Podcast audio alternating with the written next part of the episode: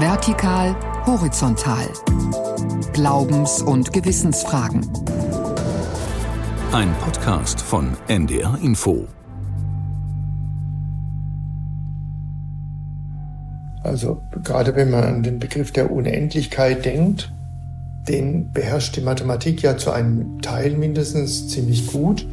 Also man kann über Unendlichkeiten objektive Aussagen machen, aber gerade wenn man das macht, merkt man, dass man nur einen winzigen Bruchteil von dem gesamten Kosmos der Unendlichkeiten erfassen kann.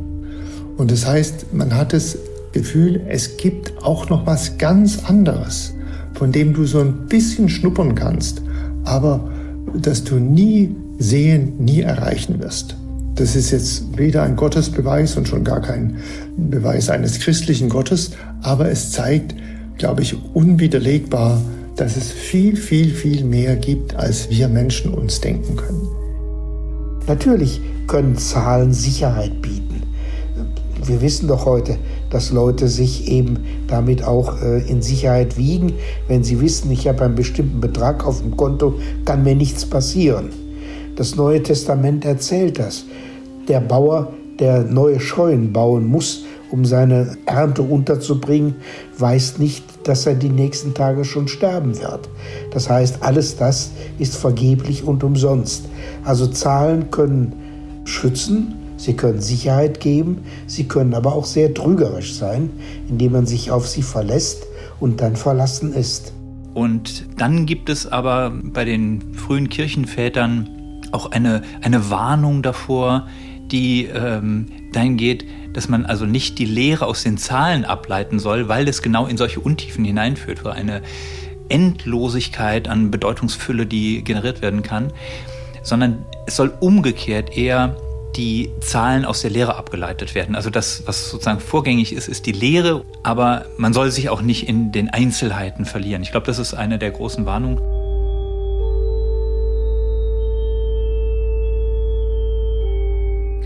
Zahlen. Von ihnen geht zweifelsohne eine Kraft aus, eine Ordnungskraft, denn sie helfen uns, die Welt zu verstehen. Wir leben ja in einer Gesellschaft, in der Zahlen vielleicht mehr als jemals zuvor in unser tägliches Leben eingreifen. Man denke an Algorithmen, an künstliche Intelligenz, natürlich an Computer, an das Internet. All dies, womit wir uns täglich umgeben, basiert auf Zahlen. Und Zahlen spielen auch in den Heiligen Schriften eine wichtige Rolle. Es sind ja nicht von ungefähr zum Beispiel im Christentum zwölf Jünger, es gibt 40 Fastentage und auch die zehn Gebote. Warum aber stehen diese prominenten Zahlen und noch weitere in der Bibel? Und was ist ihre tiefere Bedeutung? Dem wollen wir heute nachgehen in unserem Podcast aus Religion und Gesellschaft. Am Mikrofon sind Florian Breitmeier und Martina Kote.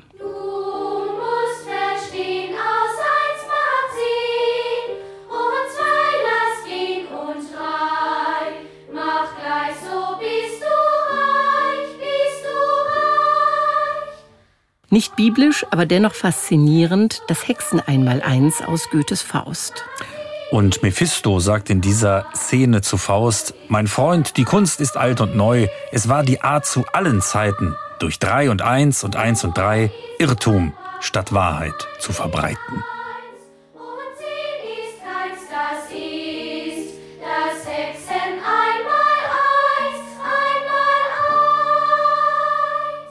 Und damit sind wir schon mittendrin im Thema, nämlich bei der Eins und der Drei. Beide Zahlen spielen eine ganz prominente Rolle im Christentum, aber nicht nur dort. Ja, schauen wir mal auf die Eins, die Einheit Gottes, der eine Gott. Das ist ja sicherlich eines der wichtigsten Merkmale aller monotheistischen Religionen. Wenn nicht das Wichtigste. Aber die drei, also die Trinität, ist eng mit der Eins verbunden. Das erzählte mir der katholische Theologe von der Universität Hildesheim, René Dausner. Die Eins spielt im Christentum insofern eine Rolle, als mit Karl Rahner gesprochen, das Grunddogma des Christentums der Monotheismus ist. Das heißt, auch wenn man von der Trinität spricht, muss klar sein, dass das göttliche Wesen unteilbar ist und eine Einheit darstellt. Deshalb gibt es dann eben sehr komplizierte Überlegungen zur Trinitätslehre. Und der jüdische Philosoph Emmanuel Levinas hat gerade mit Blick auf den Monotheismus davor gewarnt, das wiederum als eine Form von Zählerei zu verstehen. Und er hat gesagt, der Monotheismus ist, das ist jetzt ein Originalzitat, finde ich ganz bezeichnend, der Monotheismus ist keine Arithmetik des Göttlichen. Das finde ich ganz schön, weil damit auch klar wird, dass die Zahlen eine Gefahr bieten, nämlich dass man vermeintlich denkt, man könne sich des Göttlichen bemächtigen. Man könne mit den Zahlen, mit denen man die Welt strukturiert und ordnet, auch nun Zugriff auf das Göttliche bekommen. Und das soll natürlich nach allen Möglichkeiten ausgeschlossen werden.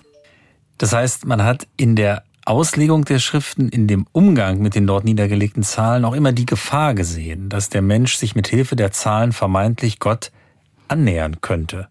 Das scheint so zu sein. Und äh, in diesem Zusammenhang spielt auch die Null eine wichtige Rolle.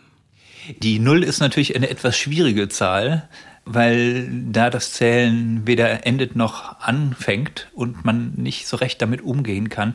Aber in der Dogmatik gibt es tatsächlich die Null. In der Dogmatik gibt es den Begriff nulla probatio. Es gibt keinen Beweis. Das heißt, die Unergründlichkeit Gottes, dass Gott ein Mysterium ist und bleibt, bedeutet gleichzeitig, dass dogmatisch kein Beweis über die Existenz Gottes geführt werden kann. Und da spielt die Null eine Rolle. Es wird gesagt, das innergöttliche Leben ist ein striktes Mysterium. Es kann allein im Glauben erfasst und angebetet werden. Es entzieht sich jedem Beweis. Also vielleicht ist die Null eine Zahl der Demut und der Bescheidenheit. Also auch hier klingt ja an, wenn man René Dausner zuhört, dass die Zahlen in der Bibel zwar eine wichtige Rolle spielen, aber man möchte nicht, dass die Menschen nun annehmen, sie könnten sich mit Hilfe der Zahlen dem göttlichen Mysterium ja annähern. Hm. Und ich glaube, das liegt auch darin begründet, dass Zahlen ganz allgemein eine Faszination ausüben und natürlich weit offen sind und immer waren für Interpretationen. Die Faszination erklärt sich sicher auch aus diesem ordnenden, die Welt erklärenden Charakter der Zahl. Und vielleicht ist es jetzt an der Zeit, dass wir, bevor wir uns mit einigen wichtigen Zahlen im Christentum beschäftigen, erstmal schauen, seit wann wir überhaupt zählen. Und darüber haben wir mit Professor Albrecht Beutelsbacher gesprochen. Er ist emeritierter Mathematiker. Er hat an der Universität Gießen gelehrt und dort das Mathematikum gegründet. Das ist ein Museum für Mathematik. Außerdem hat er etliche Bücher über die Zahlen geschrieben, zuletzt Null und Endlich und die wilde 13. Und ich habe ihn zunächst gefragt, was sich in der Welt verändert hat, als sich die Menschen mit und durch Zahlen begonnen haben auszudrücken. Ich glaube, Zahlen haben zwei große Bedeutungen. Das eine ist, ich glaube, Zahlen wurden erfunden, um praktische Probleme zu lösen. Wahrscheinlich um Dinge zu zählen. Die Tiere, die man hatte, die Steine, die man hatte, die Menschen, die in der Gruppe waren, was auch immer. Und allein dieses hat unglaublich, glaube ich, zur Befriedung, zur Entspannung der Welt beigetragen. Denn vorher war es, stelle ich mir vor, oft ein Konkurrenzkampf. Ich habe mehr Ziegen als du, nein, umgekehrt. Und wenn man nur qualitativ argumentiert, kann man sich da mit Lautstärke oder wie auch immer durchsetzen. Aber wenn man Zahlen hat, muss man einfach zählen, ich habe fünf, du hast sechs, also hast du mehr als ich. Völlig entspannt. Das ist das eine. Das andere ist aber, dass Zahlen, abgesehen von ihrer praktischen Bedeutung, schon immer galten als etwas, was uns Zugang bietet zu Geheimnissen der Welt. Zahlen haben selber Geheimnisse. Manche sind Primzahlen, haben gar keine Teile, manche haben viele Teile, manche kann ich irgendwie anders schön zerlegen. Ich kann ein magisches Quadrat machen oder ähnliche Dinge. Und immer wenn ich sowas mache, so etwas, was irgendwie ganz besonders gut zusammenpasst, glaubt man, aus welchen Gründen auch immer, die ich nicht kenne, glaubt man, damit nicht nur ein Zahlenschema gefunden zu haben, sondern irgendwas Tieferes verstanden zu haben. Und insofern haben Zahlen immer die zwei Bedeutungen, praktische Bedeutung und Geheimnisse mindestens in der Welt der Zahlen. Weiß man denn ungefähr, zu welchem Zeitpunkt die Zahlen in die Welt kamen?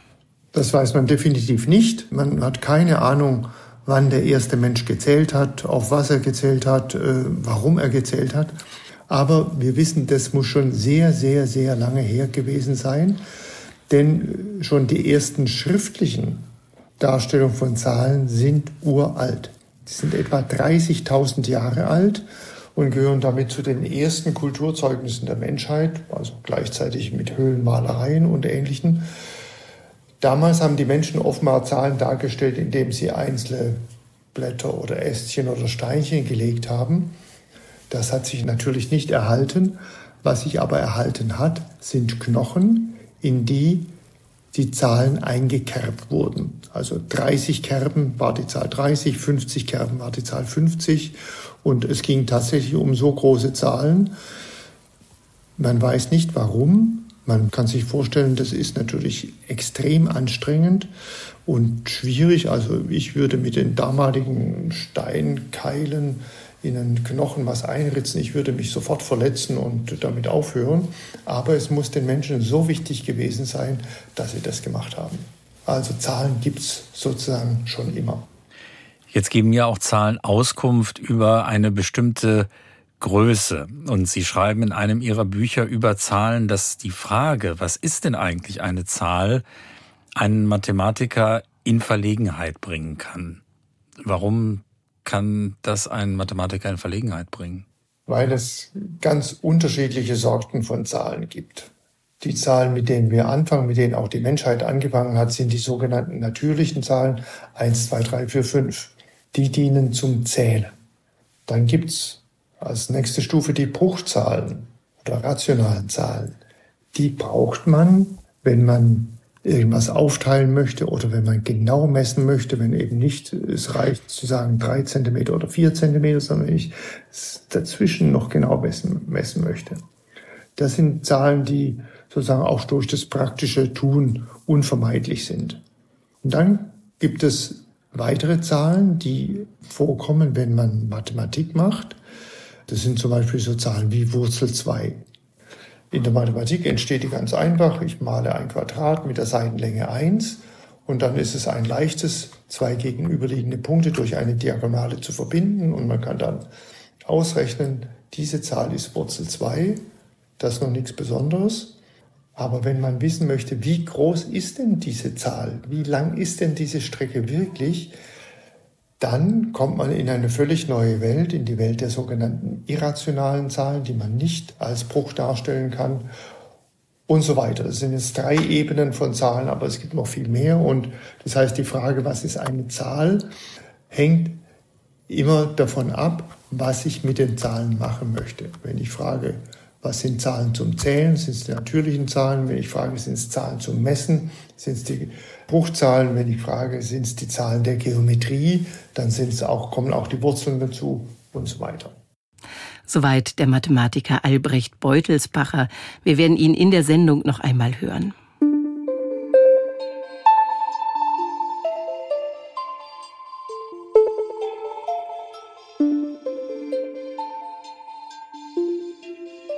Um noch einmal auf die religiöse Dimension der Zahlen zu kommen, wir haben heute ja über die Eins schon gesprochen, die Einheit Gottes, dann die Drei, die Trinität, die heilige Familie, aber auch Glaube, Hoffnung und Liebe.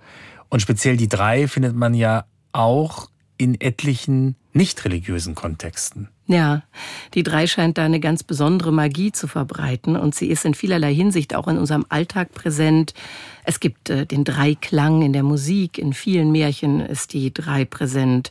Drei Wünsche, drei Prinzen, drei Rätsel. Bei Abkürzungen spielt sie auch eine Rolle. Die meisten Parteien wählen tatsächlich drei Buchstaben. Also dieser Dreiklang wird auch da als angenehm empfunden. Und die Drei hat auch ganz praktische Auswirkungen auf unsere Welt und auf unser Familienbild. Das hat mir zumindest der katholische Theologe und Brauchtumsforscher Manfred Becker-Huberti erzählt. Und die drei ist insofern ganz interessant, weil sie natürlich auch die Familie symbolisiert. Vater, Mutter und Nachwuchs. Das ist ja dann Familie in diesem Sinne. Das heißt wenigstens ein Kind. So haben sie dann die drei. So entsteht im Bereich des Christentums die Idee von der heiligen Familie, also Maria, Josef und das Jesuskind. Und das haben sie halt eben nicht nur auf der horizontalen, sondern dadurch, dass Jesus einer der drei Personen der christlichen Gottheit ist, haben sie das auch nochmal auf der Vertikalen.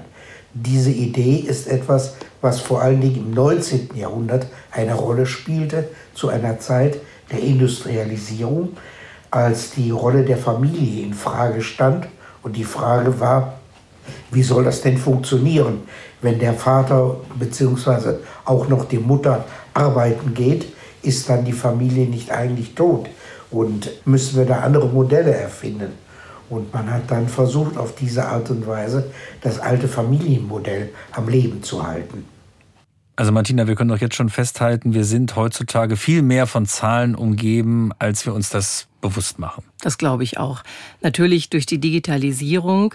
Auf der anderen Seite haben die Zahlen ja nichts von ihrer Faszination, man kann auch sagen, von dieser alten Faszination verloren.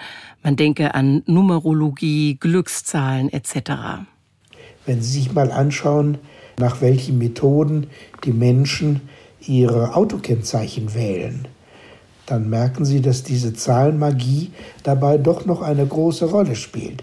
Die meisten nehmen ihr Geburtsdatum oder sie nehmen den Hochzeitstag oder sie nehmen die Geburtsjahre von Ehefrau und Ehemann als Nummer. Das heißt, es spielt überall, spielen die Zahlen doch noch eine große Rolle, ohne dass man ihren tieferen Sinn noch kennt.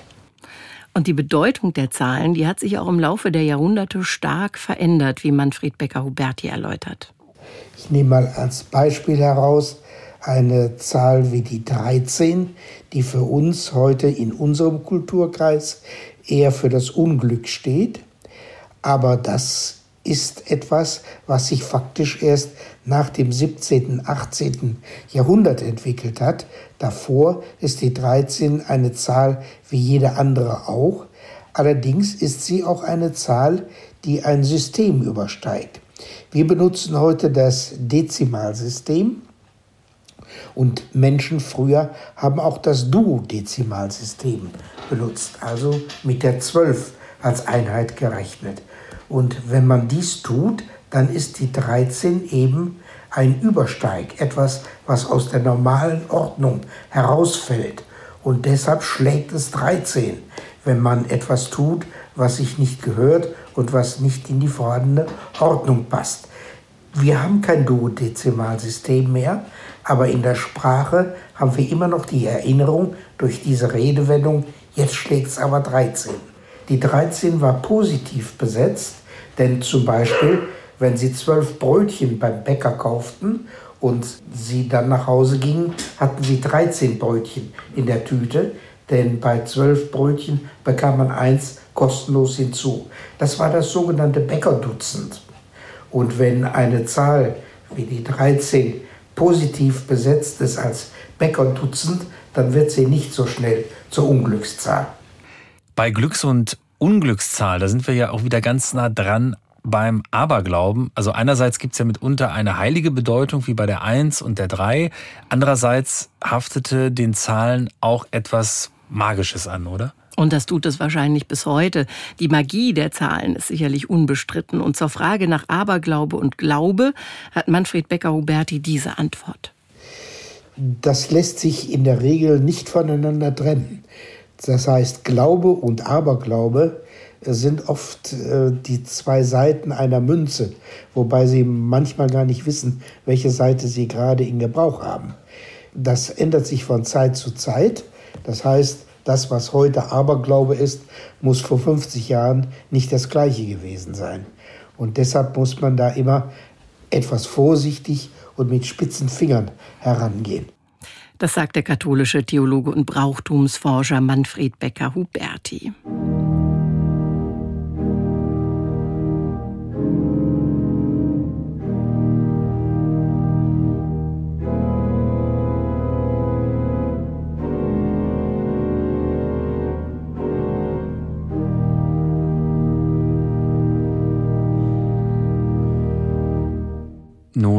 Haben wir von Brauchtum und Magie und den Anfängen der Zahlen, der Mathematik gehört.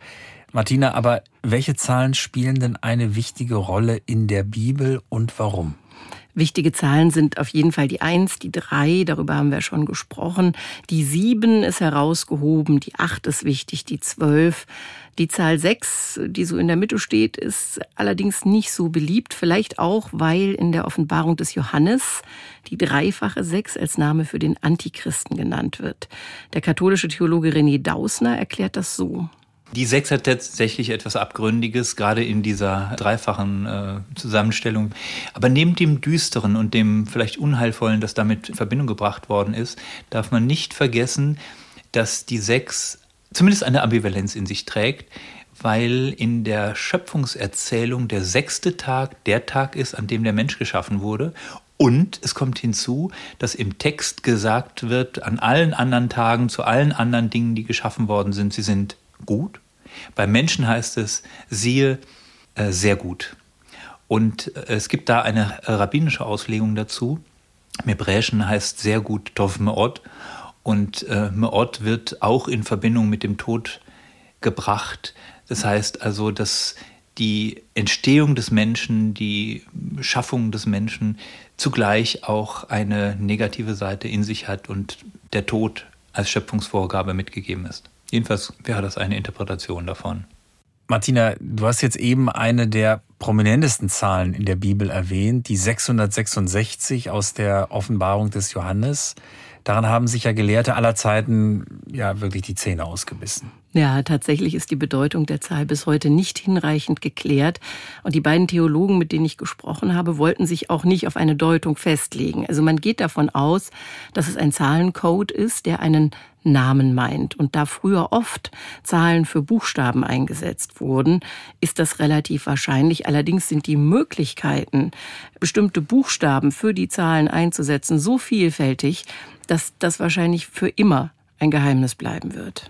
Und ein Geheimnis ist ja auch, warum die Zahl sieben nicht nur in unserem Alltag, sondern auch in etlichen Religionen eine so wichtige Rolle spielt. Und darüber haben wir auch mit dem Mathematiker Albrecht Beutelsbacher gesprochen. Die Zahl sieben gibt es sozusagen in der Natur nicht. Wir können nirgendwo die Zahl sieben wirklich beobachten.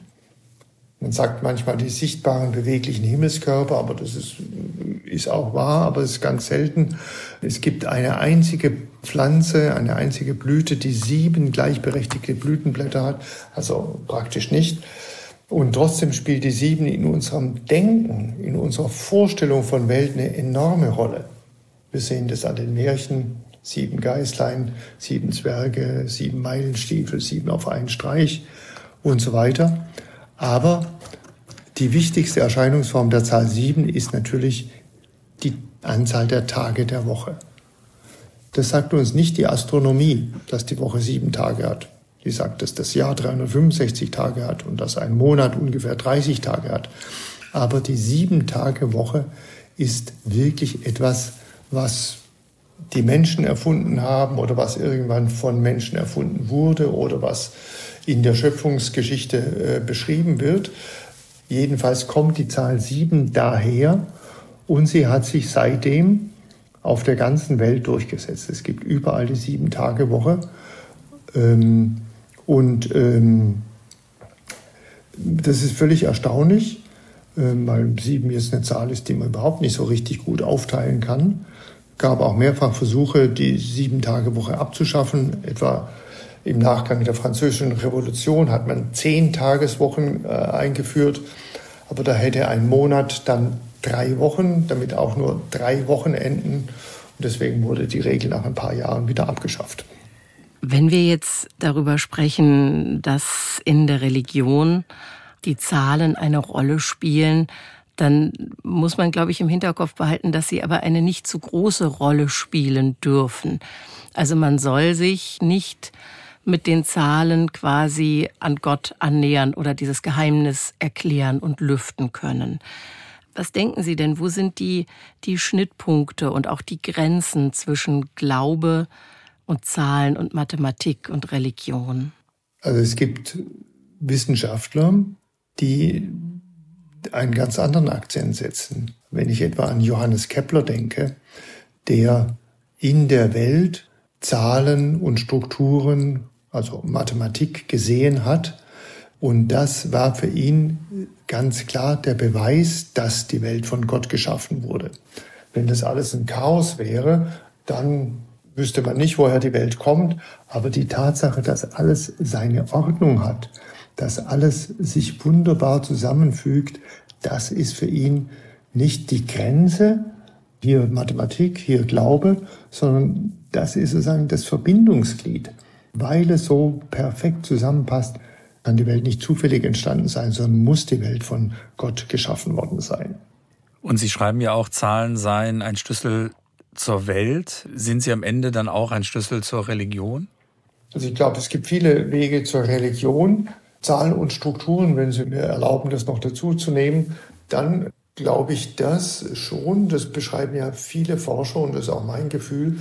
Je mehr man in die Grenzen der Forschung geht und an die Grenzen der Erkenntnis kommt, dann ist es nicht so, dass man glaubt, huch, das habe ich jetzt geschafft, habe ich bewiesen, sondern dass einfach da ein unglaubliches Staunen einsetzt über die Möglichkeiten der Welt, die Zusammenhänge, die man eben mit solchen Instrumenten wie Zahlen oder Mathematik, Funktionen, Strukturen insgesamt erschließen kann. Und gibt es denn auch Zahlen in der Bibel, bei denen Sie sagen würden, das sind Zahlen, die Sie bis heute faszinieren? Also Zahlen, die mich faszinieren, gibt es viele. Und im Grunde kann man sagen, jede einzelne Zahl könnte einen faszinieren. Aus jeder einzelnen Zahl kann man was rausziehen manchmal mit bisschen mehr Aufwand, manchen ist es offensichtlich, aber die sieben, die zwölf ist eine wunderbare Zahl, also weil sie so in vielfältiger Weise aufteilbar ist. Deswegen ist es ja auch kein Wunder, dass es nicht nur zwölf Jünger gibt, sondern auch zwölf Monate und äh, zwölf Tierkreiszeichen und so weiter. Also im Grunde gibt es, wenn man so schaut, keine langweilige Zahl.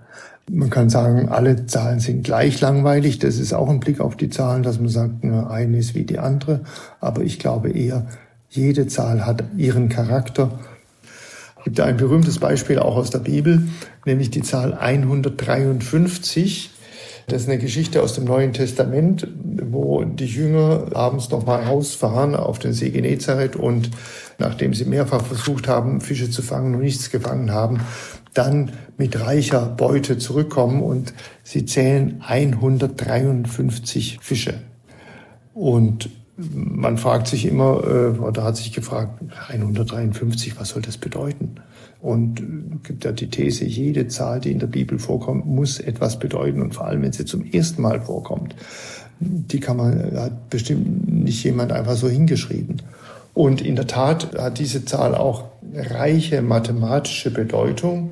Äh, zum Beispiel ist es so, wenn ich die Zahlen 1 plus 2 plus 3 plus 4 plus 5 und so weiter rechne bis plus 17, das sind die sogenannten Dreieckszahlen, dann kommt genau die 153 raus und es gibt noch ein paar andere Eigenschaften. Also selbst so eine Zahl, bei der man wirklich auf den ersten Blick denkt, puh, also das ist nun wirklich gar keine besondere Zahl, die hat, wenn man genau hinschaut, fantastische Eigenschaften.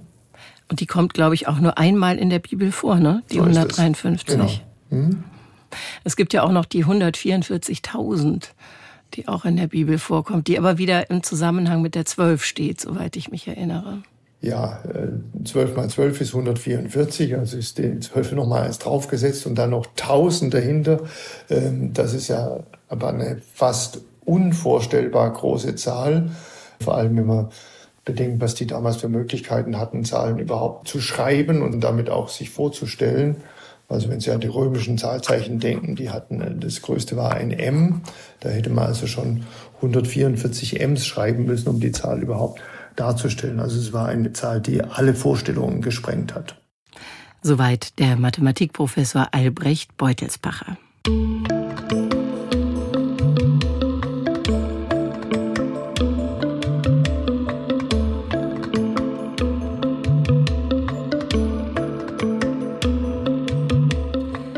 Eine der Kernfragen bleibt allerdings, auch wo wir jetzt schon vieles über Zahlen gehört haben, bestehen, nämlich diese. Sind denn alle Zahlen, die in den heiligen Schriften vorkommen, mit Absicht dort hineingeschrieben worden oder kann man sich wenn man das möchte, einfach so gut wie alles auch mit Zahlen und Mathematik erklären. Sprich, man kann ganz viel rein interpretieren. Ein Beispiel wäre, dass diese Sendung in ihrer Radiofassung am 4.2.2024 gesendet wird. Und die ideale Länge der Sendung, auch in der Radiofassung, sind 24 Minuten und 40 Sekunden. Wenn man jetzt weitergeht und sagt, nein, die 24, da passt die 12 zweimal rein. Die 40 ist eine im Christentum sehr, sehr wichtige Zahl, 40 Fastentage zum Beispiel. Und äh, auf diese Weise sind wir jetzt gedanklich ja wieder am Anfang gelandet bei dem Hinweis von René Dausner, indem er sagt, es wird auch davor gewarnt, dass man sich über die Zahlen quasi eine Erkenntnis erschließt oder sich auch äh, eine Annäherung an Gott in dem Fall erlaubt, die gar nicht damit ausgedrückt werden soll. Und ich glaube, das ist so ein bisschen der Kern des Problems beim Sprechen über Zahlen, sei es in heiligen Schriften oder in unserem Alltag. Sie sind einfach ordnend, aber auch weit offen für Interpretation. Und das mit den 24 und der 2 und der 4, das war alles nicht beabsichtigt. Das heißt, da bleibt bei dir am Ende ein Zweifel und bei mir auch ob nämlich die Zahlen, über die wir gesprochen haben, tatsächlich eine primär religiöse Bedeutung haben oder ob sie quasi eh schon in der Welt, also im Sprachgebrauch, auch im Alltag der Menschen vorhanden waren und dann von den Religionen oder denjenigen, die die Schriften verfasst haben, als ein kraftvolles Element übernommen wurden und verschriftlicht wurden. Mhm. Ich glaube das tatsächlich, dass einige der Zahlen schon weit früher in vorreligiöser Zeit eine Rolle gespielt haben. Es ist natürlich nur Spekulation, aber auf diese Frage, ob denn quasi da auch äh, Traditionen übernommen worden sind, konnte mir keiner der heutigen Gesprächspartner eine abschließende Antwort zumindest geben dem Wesen der Zahlen, speziell dem Wesen der Zahlen in den Religionen auf den Grund zu gehen, Martina, das scheint ja wirklich ein weites Feld zu sein. Und es gibt noch etliche Zahlen, wie zum Beispiel die zwölf oder die, die acht, die wir jetzt noch gar nicht so in der Tiefe vielleicht besprochen haben oder es allenfalls streifen konnten. Und das ruft ja schon nach einer Fortsetzung der das, Beschäftigung mit den Zahlen. Das finde ich auch. Es wird mindestens einen zweiten Teil zum Thema Zahlen in den Religionen geben. Dann auch hoffentlich mit Einbeziehung der Zahlen in der islamischen Welt. Da gibt es etliche Überschneidungen mit der christlich-jüdischen Tradition und natürlich auch spannende Unterschiede. Das war jedenfalls die heutige Ausgabe von Vertikal Horizontal, dem Podcast aus der Redaktion Religion und Gesellschaft zum Thema Zahlen in der Bibel, Mystik oder Magie. Fragen, Anregungen und Kritik haben wie immer eine Mailadresse vertikal horizontal geschrieben in einem Wort vertikalhorizontal@ndr.de. Und hören kann man diese Sendung unter ndr.de-info und man findet sie auch in der ARD Audiothek. Am Mikrofon verabschieden sich Martina Kote und Florian Breitmeier. Und das letzte Wort soll heute der Mathematiker Albrecht Beutelsbacher haben, der unter jede seiner Mails Mathe macht glücklich schreibt. Warum das so ist, erklärt er folgendermaßen. Mathe macht glücklich, weil man in vielen Situationen, manchmal nach ganz viel Arbeit und Grübeln und Ausprobieren, irgendwann dazu kommt, eine Situation, ein Objekt von der richtigen Seite aus anzuschauen und dann merkt, sozusagen wie mit einem Klick, dass es eigentlich ganz einfach ist. Wenn ich es richtig anschaue, kriege ich es raus. Und dieser, diese überraschende Einfachheit, die löst nun wirklich einen echten Glücksmoment aus. Die gibt es in der mathematischen Forschung bei mir jedenfalls nicht abrufbar häufig, sondern selten. Aber wenn sie kommen, sind sie umso toller. Ähm, aber man kann das auch bei, wenn man ein Sudoku löst oder wenn man ein Knobelspiel löst, äh, hat man auch diese Effekte. Und wenn man gut ist, merkt man den Effekt schon ein bisschen vorher. Man weiß, demnächst wird es kommen und dann ist es noch schöner. Sie hörten einen Podcast von NDR Info.